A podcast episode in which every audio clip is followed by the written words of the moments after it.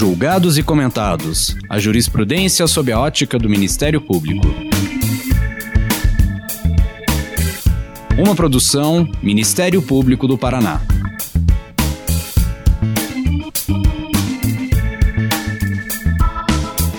Olá, estamos começando mais um episódio do Julgados e Comentados, nosso podcast para falar dos julgamentos mais relevantes sob a ótica do Ministério Público.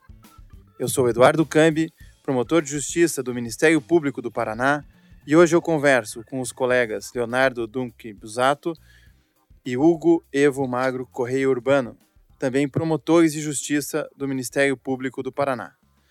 Nesse episódio, vamos conversar sobre a publicidade dos atos da administração pública, tendo por base a decisão do Supremo Tribunal Federal no julgamento da arguição de descumprimento de preceito fundamental 129 de relatoria do ministro Edson Fachin.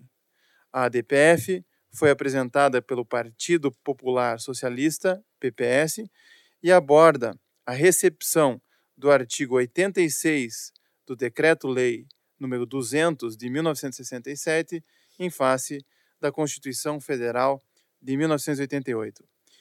Quero agradecer por aceitarem o convite e quero pedir, Leonardo e Hugo, que se apresentem aos nossos ouvintes. Eu sou Leonardo, promotor de justiça do Centro de Apoio de Proteção ao Patrimônio Público. É, eu sou Hugo e também trabalho no Centro de Apoio de Proteção ao Patrimônio Público.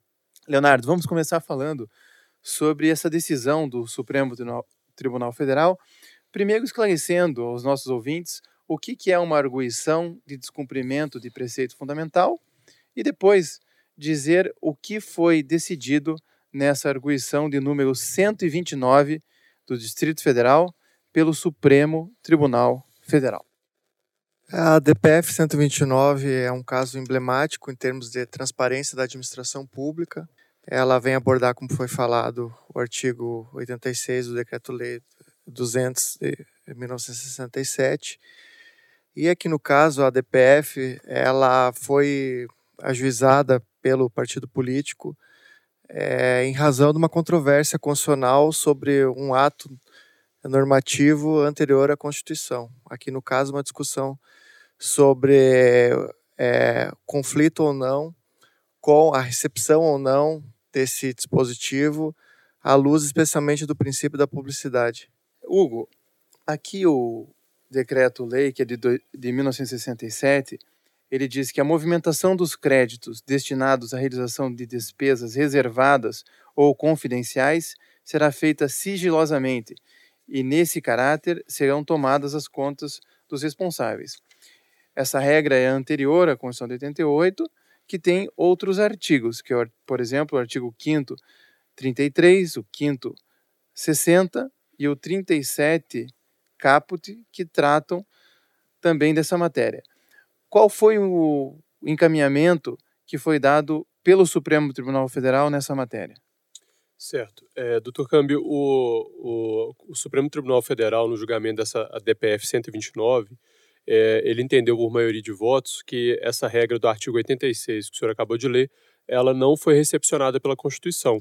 Justamente, eles consideraram que o princípio da transparência é um preceito fundamental da Constituição da República é, e esse, artigo 86 do Decreto-Lei 200 de 1967, ele contrariaria o, esse princípio da transparência, ao não permitir ter acesso a, a, a informações de despesas reservadas confidenciais, porque é, esse artigo não prevê uma hipótese concreta de segurança nacional.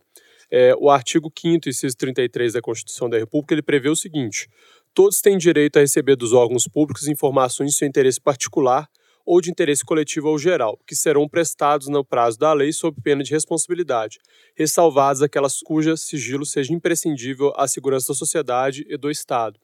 E é justamente nesse, nessa ressalva do artigo 5 inciso 33, que, que é, cingiu a, a controvérsia. O artigo 86 ele estaria estabelecendo uma situação de imprescindibilidade desse sigilo à segurança da sociedade do Estado, e é justamente isso que eles entenderam que não, porque eles é, uma, é um preceito genérico que não traz nenhuma hipótese concreta de, é, de sigilo e que, portanto, trans, é, violaria a, o princípio da transparência, que é fundamental para o exercício da liberdade de expressão. Leonardo, a transparência, como disse o Hugo, é fundamental na administração pública. Cada vez mais se exige transparência para se ter o cumprimento da ideia de república. Eu gostaria que você nos dissesse por que, que esse tema é tão relevante hoje para nós termos uma administração pública eficiente. A transparência é inerente ao, ao próprio Estado Democrático de Direito. O Supremo reafirma isso na decisão, é, pontuando inclusive que a regra é, da nossa República deve ser o, a publicidade e o, e o sigilo a exceção.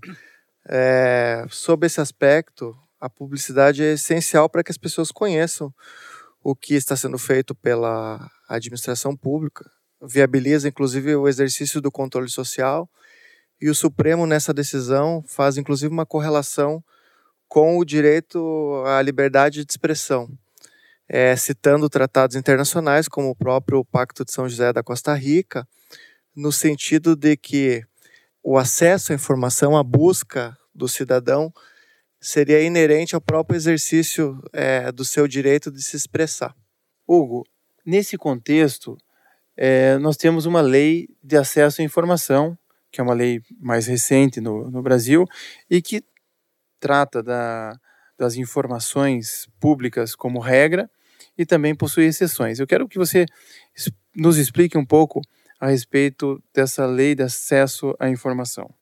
É, a Lei 12.527 de 2011, ela veio justamente materializar essa, essa, é, é, esse princípio já previsto na Constituição desde 88 da transparência pública, é, da transparência da, do, das informações públicas, né? das informações do Estado. Como o senhor bem mencionou, a ideia de república, a ideia de um governo republicano, ela está intimamente ligada à ideia de transparência. Uma vez que o governo é republicano ele age em nome do povo e para o povo, administrando uma coisa pública, res pública, né? É, é necessário que o, que o cidadão tenha meios de ter acesso às informações do que está sendo administrado em seu nome, a fim de, de exercer o controle social, aquilo que a gente vai chamar de controle social. A Lei 2.527, de 18 de novembro de 2011, veio justamente concretizar esse princípio, pro, é, dando meios de acesso às informações. Ela vai ditar o que, que deve ser é, divulgado, como deve ser divulgado, as formas pelas quais é, as pessoas podem ter acesso, as formas pelas quais o, o governo pode impor restrições é, de acesso a informações, é, a classificação e desclassificação de sigilo de documentos, o prazo que esse sigilo pode vigorar, deve vigorar, né? Então, é, essa lei é bem interessante justamente por isso, porque não basta você prever um princípio na Constituição de transparência na administração pública e não ter meios de concretizá-lo. E com essa lei é possível o cidadão justamente saber como ele vai ter acesso às informações e como essa informação vai ser disponibilizada a ele. Na prática, Leonardo, o cidadão quer participar mais da vida da sua cidade. Né? Esse ano, por exemplo, a gente tem eleições municipais. Quer verificar se o prefeito está aplicando corretamente o dinheiro público, quer saber quanto está sendo gasto com pessoal, quanto está sendo gasto com investimentos. Como é que o cidadão pode se orientar para saber essas informações de interesse público? Além do que foi tratado aqui em relação à, Constituição e à própria Lei de Acesso à Informação, nós temos outros mecanismos sobre a publicização de dados na própria lei de responsabilidade fiscal. Por exemplo, o cidadão querendo obter informações, ele deve primeiro verificar no portal de transparência. Hoje, os portais de transparência na administração pública é, são talvez a principal ferramenta que o cidadão tem acesso para verificar. Lá vão estar informações sobre a estrutura administrativa, a folha de pessoal, contratos da administração pública, licitações e uma série de outras informações que são de relevância eh, do, da, dos interesses coletivos. Além disso, ele tem a possibilidade de, sempre que ele não encontrar alguma informação na própria plataforma da administração pública, ele solicitar, com base na lei de acesso à informação, é, esses, essas informações, independente da, da, da apresentação de alguma justificativa. É, Leonardo, a gente vê muitas vezes que a forma como a informação é disponibilizada, ela não é acessível. Aqui no Paraná, é, eu sei que o Centro de Apoio acompanha os portais de transparência dos, das prefeituras, das câmaras de vereadores. Qual é o diagnóstico que se tem a respeito da qualidade dessas informações para o exercício da cidadania? É, o, o, Centro de Apoio ele vem monitorando já há algum tempo os portais de transparência dos municípios. Só para esclarecer aqui, é, esses portais de transparência eles são acessíveis pela própria página do órgão público. Então, é, se o cidadão quer ter acesso a uma informação de um, órgão, um determinado órgão público, ele vai procurar no, na internet o site daquele órgão público e dentro do site do órgão público vai procurar acesso à informação ou portal da transparência. E lá ele vai ter uma, de uma forma, de uma maneira padronizada, é, acesso a todos os dados é, não confidenciais daquele órgão público. E o Ministério Público, é, por meio do Centro de Apoio, por meio das Promotorias de Justiça de Proteção ao Patrimônio Público, é, fez um projeto para monitorar é, a qualidade das informações que estavam sendo divulgadas é, nos portais de transparência. E nos últimos dois anos é, veio fazendo um trabalho junto com outras unidades do Ministério Público é, para levantar aqueles, aquela, aqueles sites, aquele, aquela, aqueles portais de transparência que estavam com é, é, acesso, com disponibilização de informações deficiente e aqueles que é, dispunham de informações qualificadas, né, de bastante informações. A gente pôde notar que houve uma melhoria nos sites, do, nos portais de transparência de câmaras municipais é, e prefeituras, e no último trabalho feito, foi feito o monitoramento do, do, portal da Assembleia Legislativa do Estado do Paraná, que ainda tem bastante, é, bastante aspectos a serem melhorados, mas eles é, têm buscado o aperfeiçoamento. Leonardo, se o cidadão procura uma informação e não encontra, ou a informação que ele encontra não é suficiente, como que ele deve proceder? Essa, essa informação, se não estiver disponibilizada no portal de transparência, ele pode fazer o requerimento para o município, por meio da ouvidoria do município, e se não for o caso, houver recusa ou a disponibilização das informações de modo incompleto, ele pode procurar a promotoria da sua comarca e apresentar uma reclamação que isso vai ser apurado pelo promotor de justiça, porque é obrigação de todo gestor público é, apresentar as informações. Como foi dito aqui, apreciado no julgado do Supremo, a regra na administração pública é a publicidade dos dados e a exceção é o sigilo.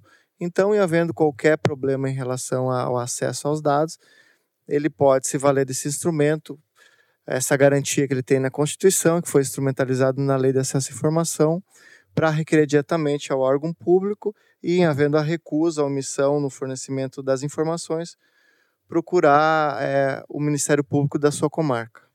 Hugo, há alguma hipótese em que a administração pública pode se recusar a fornecer a informação?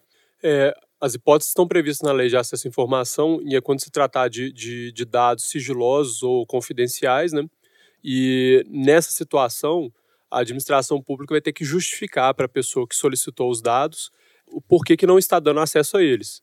Então, é, toda vez que você vai restringir o acesso a dados da administração pública, isso tem que estar muito bem justificado. Na própria decisão da, da DPF 129, o STF abordou por diversas vezes essa, essa, essa hipótese, essa situação, é, dizendo que o, o, mistério não se compatibiliza com a República, não se, não se compatibiliza com a democracia. E que, portanto, se o, se o gestor ele vai, não vai dar acesso a uma determinada informação, isso tem que estar muito bem justificado. E caso não esteja é, adequadamente justificado, Uh, o cidadão ele pode agir por si, por si próprio, por meio de mandato de segurança, para impugnar uma decisão de não acesso informa à informação, ou pode procurar o promotor de justiça da sua comarca e acioná-lo, é, comunicando que a, aquele determinado órgão público daquele local não está dando acesso a uma determinada informação. Leonardo, aqui a Constituição, no artigo 5, inciso 33, é, diz que todos têm direito a receber dos órgãos públicos informações de interesse particular ou de interesse coletivo ou geral, que serão prestadas no prazo da lei, que é a Lei de Acesso à Informação, sob pena de responsabilidade, ressalvadas aquelas cujo sigilo seja imprescindível à segurança da sociedade e do Estado. O que, que se compreende por segurança da sociedade e do Estado? O julgado aborda exatamente essa questão. Quando você for restringir o acesso de informações de caráter público em relação a, a, a alegação de segurança da sociedade, enfim, uma série de questões, inclusive outras envolvendo a intimidade, a privacidade ou a imagem das pessoas, que também é um corolário protegido pela Constituição, é, há necessidade de se estabelecer em que consistiria isso. É claro que, na prática, a administração pública pode é, estabelecer isso é, conforme o caso, inclusive é, classificando essas informações em relação ao grau e o prazo de sigilo. O que o ministro Edson Fachin aborda aqui no acordo em relação a isso é que a previsão específica aqui do dispositivo impugnado ele foi demasiadamente genérico, porque você ao estabelecer uma exceção para publicidade dos atos da administração pública deveria estabelecer em que ele consistiria. Ah, o acordo, inclusive, expressa nesse sentido a seguinte afirmação: quanto maior for o sigilo, mais completas devem ser as justificativas para que, em nome da proteção da sociedade e do Estado, tais movimentações se realizem. Ou seja, embora sempre pode ser uma análise casuística da administração pública em relação ao que em que constituiria essas hipóteses excepcionais para não permitir o, sigilo, tem que haver um respaldo legal em, é, permitindo que a administração assim o faça. Por exemplo, o artigo 23 da Lei Federal 12.527 de 2011, que é a Lei de Acesso à Informação, diz lá artigo 23, quais são as informações que são imprescindíveis à segurança da sociedade e do Estado. Por exemplo, aquela que coloca em risco a defesa da soberania nacional, a integridade do território nacional, ou põe em risco a vida, a segurança ou a saúde da população.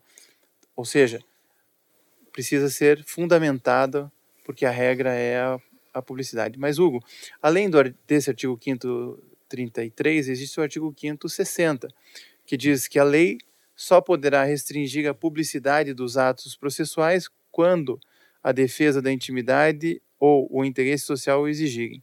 Ou seja, também às vezes o cidadão tem aquela curiosidade para saber, por exemplo, quanto que ganha determinado funcionário público. Isso seria uma pretensão justa ou injusta? É, em que medida essa intimidade também pode ser resguardada? Certo. É, esse caso da, do, do, da remuneração de servidores públicos, o STF já teve a oportunidade de analisar essa situação. É, não foi nessa DPF, foi em outro caso que eu não me recordo agora o, o, o julgado. Mas, enfim, ele entendeu que a, em matéria de, de, de, de acesso à informação a dados públicos, a remuneração de servidores públicos não está protegida por esses dados. É, isso não constituiria uma, uma violação da intimidade do servidor público, porque é de interesse maior da sociedade saber qual, qual é a remuneração, é, quanto está ganhando é, um determinado servidor público. Então, a, é, a, a, a publicidade pode ser restringida para é, proteger a intimidade de uma pessoa, mas em se tratando de, de remuneração de servidores públicos, essa, essa intimidade ela é afastada, é, sopesando-se o interesse maior da sociedade em ter acesso a esse tipo de informação. Casuisticamente, vai, vai ter que se decidir se a intimidade pode ser protegida ou não, e tem que levar em consideração é, também o interesse da sociedade em ter acesso a, a informações públicas. Esse assunto é bastante interessante, a questão da remuneração que o, o Dr. Hugo citou, porque inclusive o julgado que o Dr. Hugo citou também ele é mencionado no julgamento dessa ADPF que é um caso analisado pelo Supremo em 2011, é um dos paradigmas em termos de transparência que foi analisado pelo Supremo, que se baseou no, na divulgação, na, pela poss possibilidade de divulgação da remuneração e outros dados funcionais dos servidores públicos do município de São Paulo. Foi a primeira, uma das primeiras oportunidades que o Supremo teve de se manifestar sobre a, admissão da, dessas informações que o Dr. Hugo citou.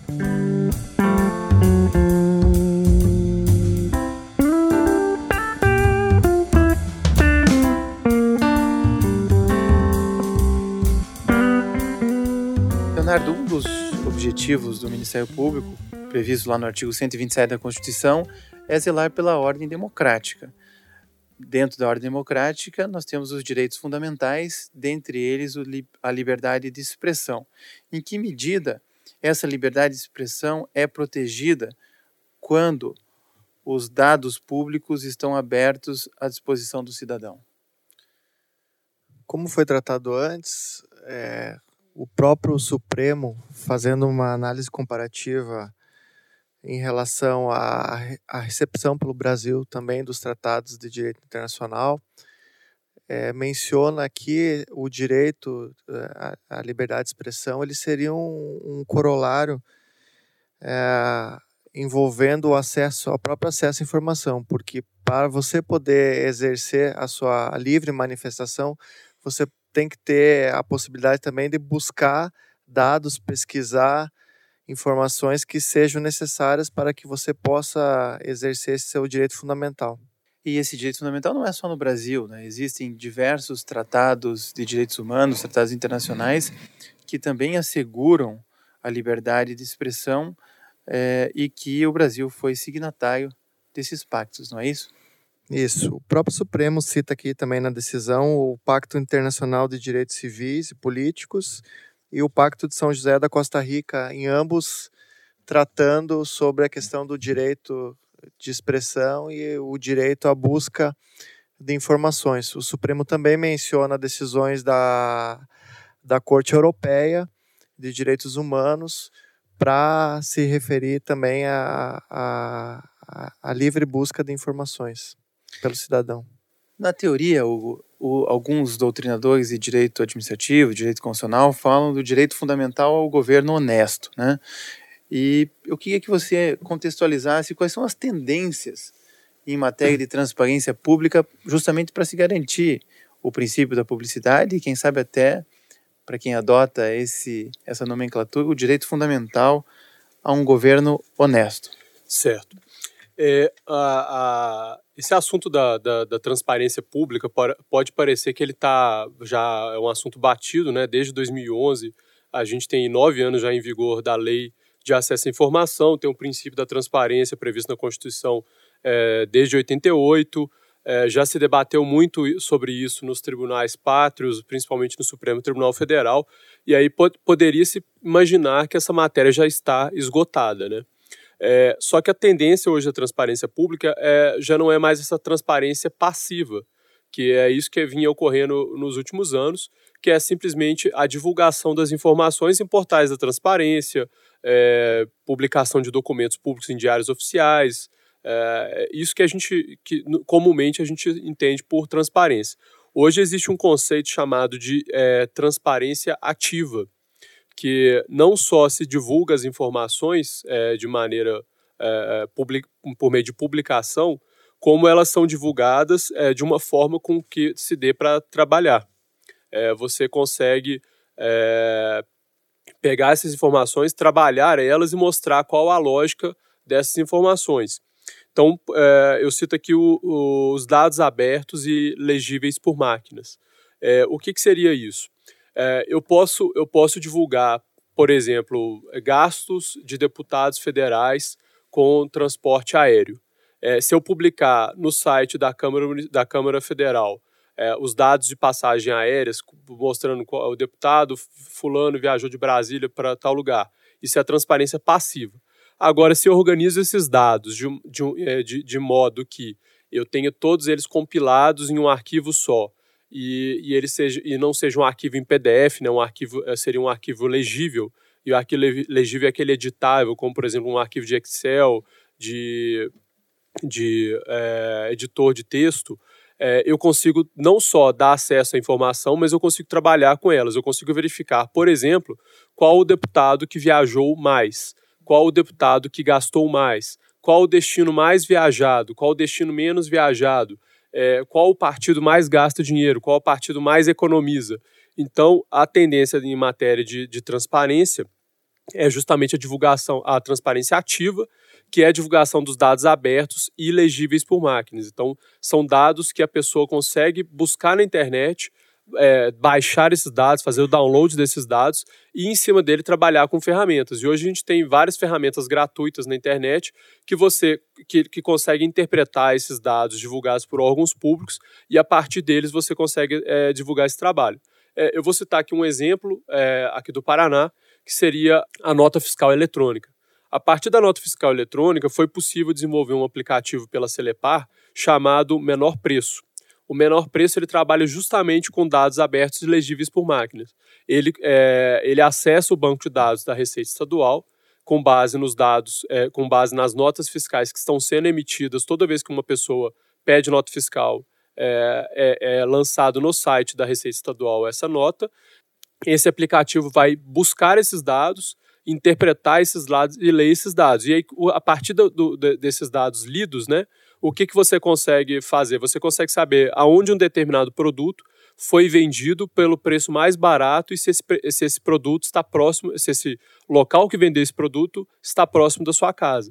Isso é um trabalho feito com dados públicos, dados de nota fiscal, é, que foram que estão em formatos abertos e que são legíveis por máquinas e por máquina. Então, com base nisso, você consegue interpretar esses dados e trazer uma informação a mais, é, nesse caso, para o cidadão consumidor, né?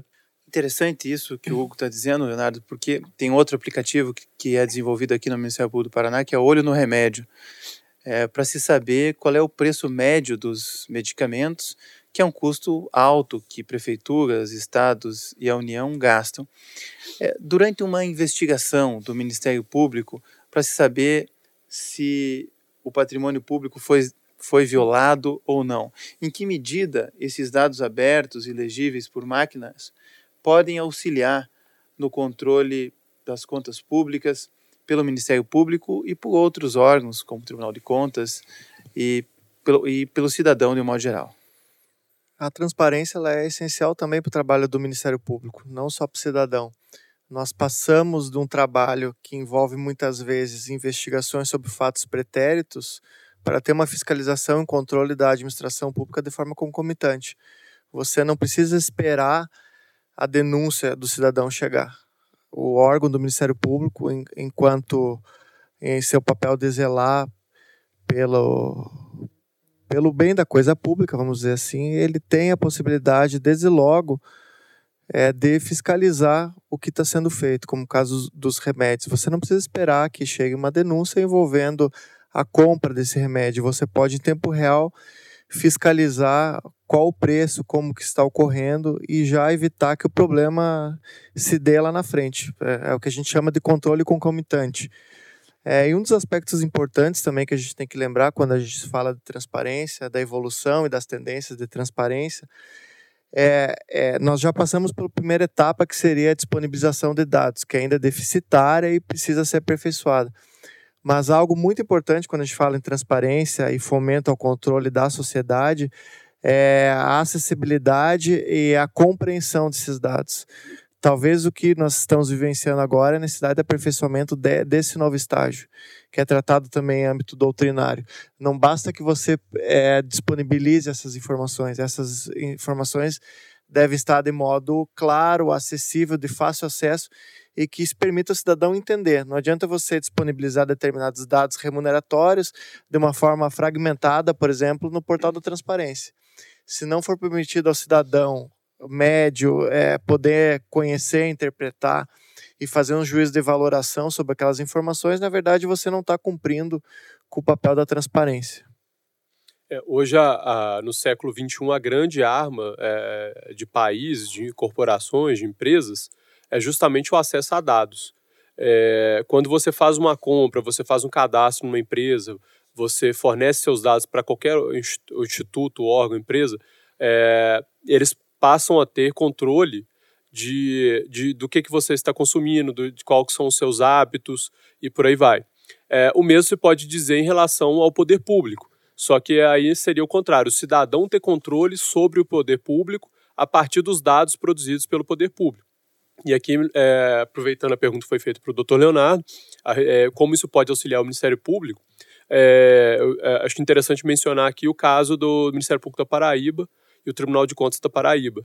Eles se encontram bastante avançados né, na utilização de dados para transparência e controle sociais da coisa pública. É, hoje lá, por exemplo, obras são, contro são controladas em tempo real e, e, e também há a estatística que indicam quais obras têm tendência a dar é, mais problemas ou menos problemas e quais aquelas que têm risco até de paralisar.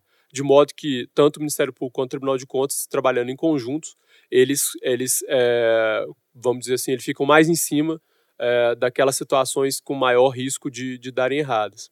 E também aqui, é, isso aí são, é, uma, é, uma, é uma iniciativa de órgãos públicos, né? E a própria sociedade civil organizada também tem iniciativas com base em dados públicos. E aqui é interessante citar o, o projeto Serenata, é, Serenata de Amor, que, que pode ser acessado pelo site serenata.ai. É, nesse site uh, foi, foi desenvolvido por, por, uma, por uma ONG, né? Com base em, em, em acesso a dados públicos da Câmara, da Câmara Federal é, e do Senado. E lá é possível ver de forma sistemática e organizada é, justamente os dados de, de gastos públicos da Câmara, da Câmara e do Senado. É, é, possível ver qual, qual senador, qual deputado gastou mais é, dinheiro com gasolina, com transporte, com a, viagens, com alimentação.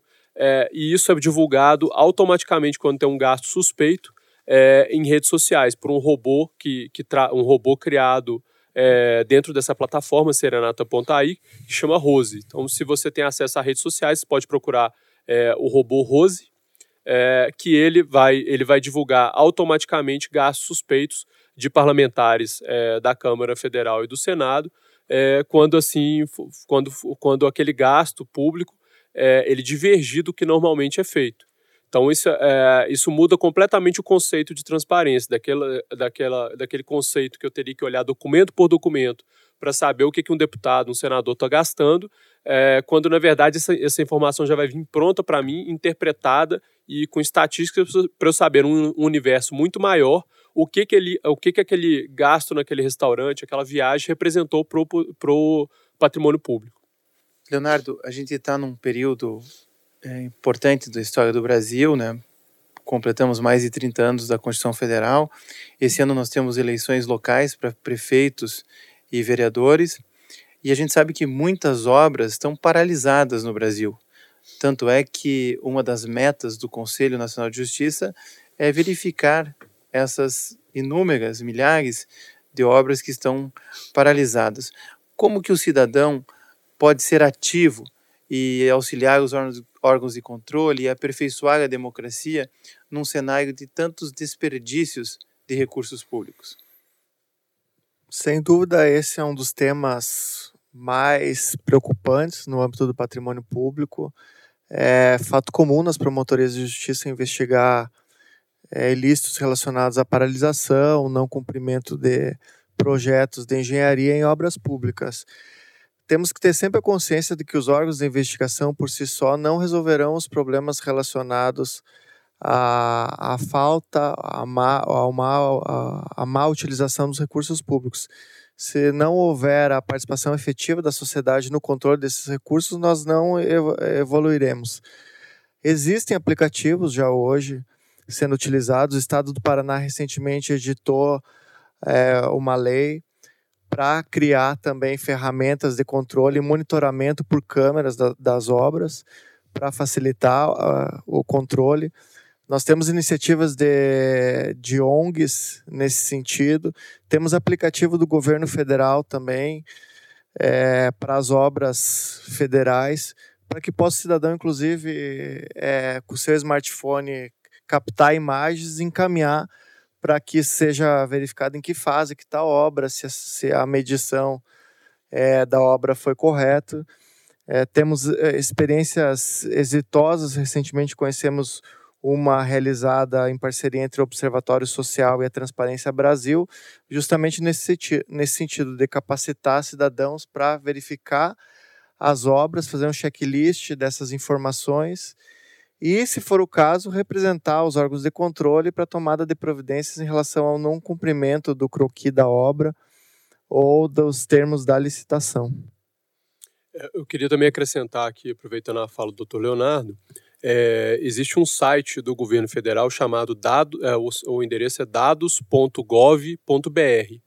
Lá existe um banco de dados enorme separado por, por, por ministérios de dados abertos e ali as pessoas elas podem ter acesso a informações sobre sua cidade é, das, da, da, das mais impensáveis possíveis. por exemplo, saber a qualidade é, de escolas, escolas é, que recebem recursos federais, se os alunos for, foram aprovados ou não em determinada matéria, se, se, há obras paradas ou não na, na cidade, como que estão sendo gastos de, recursos federais em sua região. Ali existe um número infinito de, de bancos de dados do governo federal é, bancos de dados esses que são buscados por, por entidades da sociedade civil não organizada justamente para criar aplicativos de interpretação de dados para facilitar o controle social da, da coisa pública. Hugo, nessa linha, a gente sabe que o Brasil tem 5.570 municípios.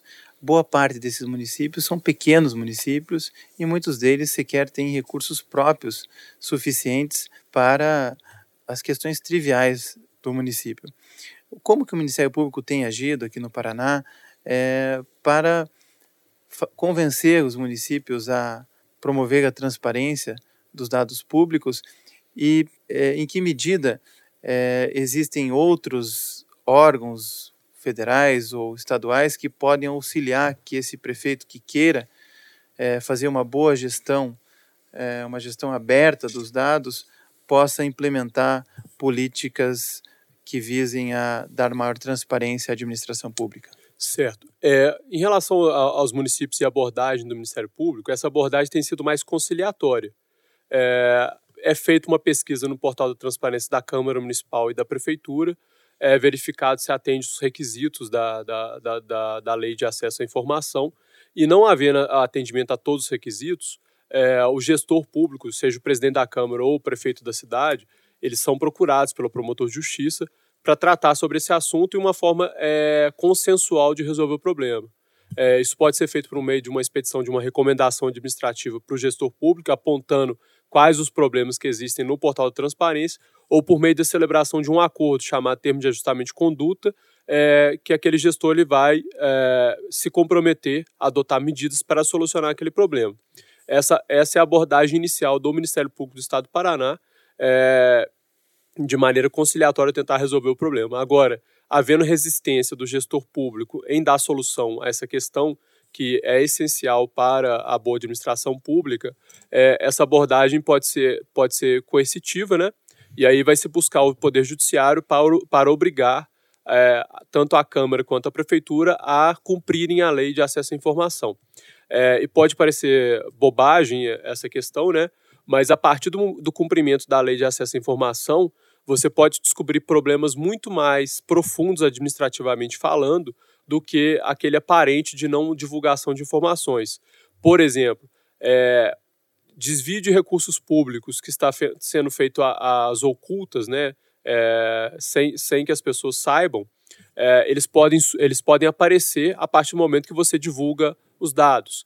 É, empresas que estão sendo favorecidas indevidamente, que mantêm relação de parentesco com, com gestores públicos, elas vão surgir é, a partir do momento que você divulga contratos, divulga atas de licitação e, e as pessoas que moram naquela cidade têm mais é, conhecimento de, dessas informações, por exemplo, relações de parentesco, e podem levar o Ministério Público essa, essa, esses dados, né? E é para o promotor de justiça tomar é, as providências. É, e em relação a outros órgãos que podem auxiliar, é, o Ministério Público, dentro dessa, dessa iniciativa conciliatória, é, pode sim auxiliar o gestor a tomar as providências para, para facilitar é, a implementação da transparência pública, buscando inclusive o Tribunal de Contas da União, o Tribunal de Contas do Estado do Paraná, para é, municiar ele dos dados tec, do, do, do, do aparato técnico necessário para a divulgação dos dados. É interessante destacar que o, o o projeto Transparência nos Municípios, o projeto institucional do Ministério Público, que tem mais de seis anos é, de implementação. Quando ele se iniciou, a, a, se constatou dos, das 399 câmaras e dos 399 municípios a existência de câmaras, inclusive sem portais de transparência. Hoje nós temos 100% dos municípios paranaenses e 100% das câmaras com portais e a abordagem sempre foi conciliatória em relação à detecção dos problemas. Nós temos é, como resultados hoje mais de 500 termos de ajustamento firmados, isso responde é, a quase 70% das ações que foram realizadas. Então, temos um número baixo de ações de improbidade administrativa. A solução foi pela via consensual e é claro que a transparência ela é dinâmica. É, um mês essas informações estão adequadas, estão cumprindo a legislação, e no mês seguinte elas podem já não estar mais é, de acordo com a legislação. Mas o importante é que possamos sempre fomentar a participação da sociedade. Sem a sociedade, nós não vamos ter um efetivo controle do, do que é disponibilizado, do que é feito. É, é claro que o gestor ele se, ele se sente muito mais apto quando há é, ele sabe que a, sociedade está em vigia dos seus atos. É, isso é do ser humano. A partir do momento que ele é vigiado, ele vai ter um comportamento muito mais adequado e assim também podemos ter esse mesmo raciocínio em relação à, administra administração pública. A partir do momento que os agentes públicos eles passam a ser fiscalizados pela sociedade, a tendência sempre é, é do aprimoramento dos atos de gestão.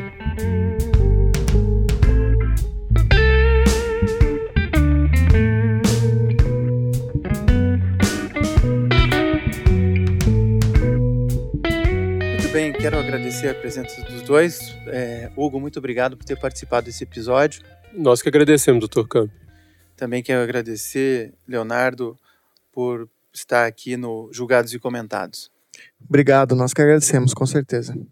Não se esqueça de curtir ou de se inscrever em nossas redes sociais e assinar nosso podcast no aplicativo de sua preferência. Você também pode participar da elaboração dos julgados e comentados. Para sugerir um tema, encaminhar dúvidas ou comentários, envie para a gente pelo e-mail julgados e comentados mppr.mp.br ou pelas nossas redes sociais. Muito obrigado e até a próxima! Uma produção Ministério Público do Paraná.